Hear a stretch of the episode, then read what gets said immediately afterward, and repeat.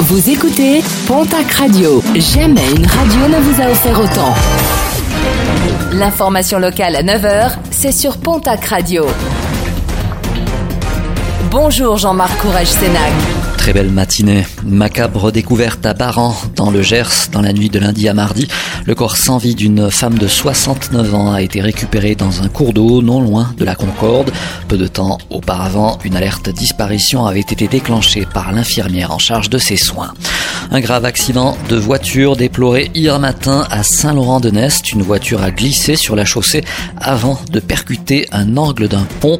À son bord, une mère de famille de 25 ans et ses deux enfants, tous grièvement blessés. L'un d'entre eux a été transporté à Purpan. Sa mère et un deuxième enfant ont eux été héliportés vers Tarbes. Plusieurs contrôles de vitesse effectués hier sur les routes des Hautes-Pyrénées en présence du préfet. Tout d'abord à Chis où sept infractions ont été relevées, dont un très grand excès de vitesse. Un automobiliste a été contrôlé à 121 km heure au lieu des 70 maxi. Sa voiture a été mise en fourrière. Et puis à Tarbes, à hauteur du rond-point Saint-Fré, 11 contraventions ont été dressées, dont 3 pour vitesse excessive. Les transports en commun de la région s'organisent pour faciliter le déplacement des personnes concernées vers les centres de vaccination. C'est notamment le cas sur euh, l'agglo de Tarbes de Pyrénées avec une gratuité pour les personnes âgées de plus de 75 ans vers le parc des expos de Tarbes ou bien encore l'espace Robert Hossein. Gratuité aussi pour les personnels soignants de plus de 50 ans.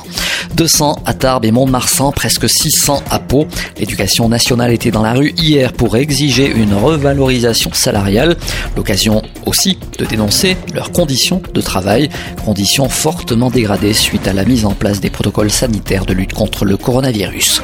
Et puis un mot de sport et de basket avec une nouvelle journée de championnat de national masculine 1 pour l'Union Tarbes de Pyrénées. Hier soir, les Bigourdans affrontaient au Palais des Sports du Queladour à Tarbes l'équipe de Bordeaux. Victoire au final de l'Union Tarbes de Pyrénées sur le score de 86 à 75.